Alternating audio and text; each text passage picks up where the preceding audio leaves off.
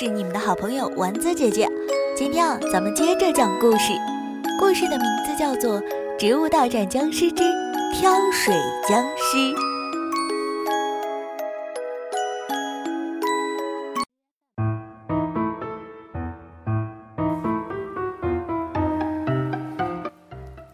僵尸堡内啊，僵尸博士在经过很长一段时间的闭关研究后，终于出关了。他带着新研究成果，向所有的僵尸成员们宣布，僵尸堡这个大家庭中将产生一个新品种僵尸——挑水僵尸。挑水僵尸跟铁桶僵尸的等级近似，强壮度高，武器配备中增加了两个水桶，可以装各种攻击性和防御性的药水，非常的实用。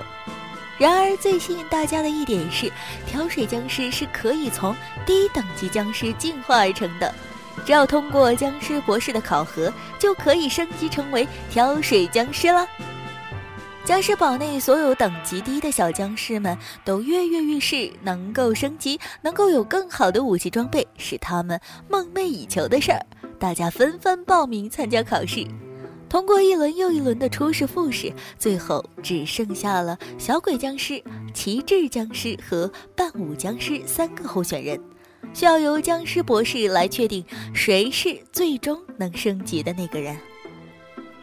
博士，你看他们三个人，不论是力量、速度和攻击力，经过这几天的考试都差不多，真的很难从中选出那个最适合的人呢。铁桶僵尸作为本次考试的主考官，开始犯难了。铁桶僵尸啊！我们要找高阶僵尸，不单单是他的攻击力、力量和速度。我觉得有一样东西是更重要的。僵尸博士对铁桶僵尸说：“你把他们三个人带到我的屋里来吧。”铁桶僵尸带着三个僵尸进了博士的房间，大家都看到了博士房间里放着六个木质水桶，两个一对儿，大小形状各不同。可以用扁担挑起来。博士看到大家一脸迷惑，便跟众人解释：“这里啊有三对不同的水桶，有一对是大水桶，一对啊是小水桶，一对是尖底的水桶。你们三个分别挑一对，然后从僵尸堡内装满水。我和铁桶僵尸会在翡翠森林里最高的那个山峰等着你们。谁先到达，谁啊就是最后的胜利者。”博士看到三个僵尸着急选水桶，又补充了一句：“一旦最后的那个成功者，这对水桶就是以后作为挑水僵尸的终极装备。所以你们现在选了哪个，以后就不能再选别的，请慎重选择。”博士说完，就跟铁桶僵尸消失了。伴舞僵尸一看这三个水桶，毫不犹豫地选择了最小的那一对儿。他觉得自己啊是最聪明的，因为水桶越小装水越少，他一定是最先到达山顶的那个人。旗帜僵尸却有不同的想法。博士说的是选什么以后啊就要带着作为武器。挑水僵尸最好的武器就是药水，桶选的越大，意味着将来装药水装的越多，攻击力就会越强。所以他毫不犹豫地选择了最大的那一段。只有小鬼僵尸，看其他两人分别选了水桶，就拿起来剩下的那对底部带尖的水桶。大家都装满了水，开始奋力向森林里最高的山顶进发了。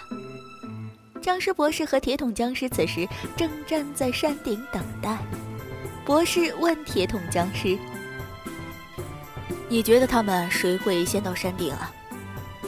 铁桶僵尸说：“肯定是拿到最小的那对桶的僵尸，他们三个力量都差不多，挑水最少的那个最轻松，走的一定最快。”博士却摇了摇头，神秘地说：“我猜到了谁会第一个上来，你就看吧，肯定不是桶最小的那个僵尸。”铁桶僵尸想了会儿，还是不明白博士说的到底是谁，只好死死地盯着上山的路，看谁会第一个出现。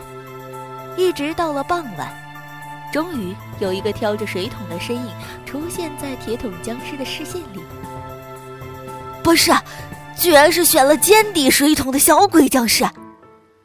铁桶僵尸惊呼，而博士则缓缓点头，对着小鬼僵尸伸出手来：“你干得非常棒，小鬼僵尸，你就是我要的那个挑水僵尸的人选。”铁桶僵尸非常诧异，他们呀又等待了一会儿，选了最小水桶的伴舞僵尸也到达了山顶。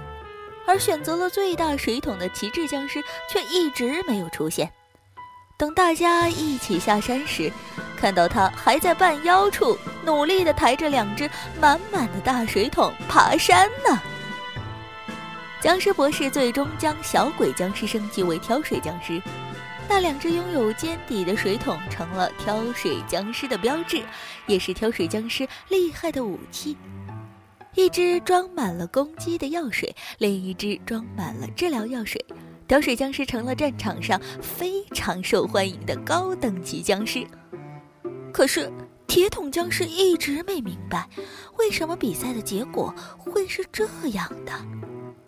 博士给他解释，他说：“伴舞僵尸选了最小的桶，所以在心里他觉得自己肯定能得第一。”他肯定不会拼尽全力去山顶，因为胜券在握就会松懈。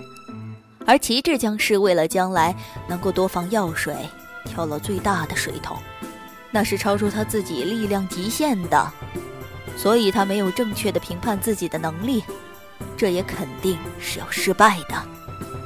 小鬼僵尸那个尖底的水桶，只要他装满水，一挑上肩，就没办法放下来停一停歇一歇。所以他只能一鼓作气地上山顶，不然待的时间越长就越累。小朋友们，听了今天的故事，你得到什么启发了吗？比如你在做一件自己很有把握的事情的时候，是不是总会拖拖拉拉的？在觉得自己一定成功的时候，就会松懈下来，不再积极进取。但是这样的状态很有可能会使你享受一时的轻松，却让你离终极的目标越来越远哦。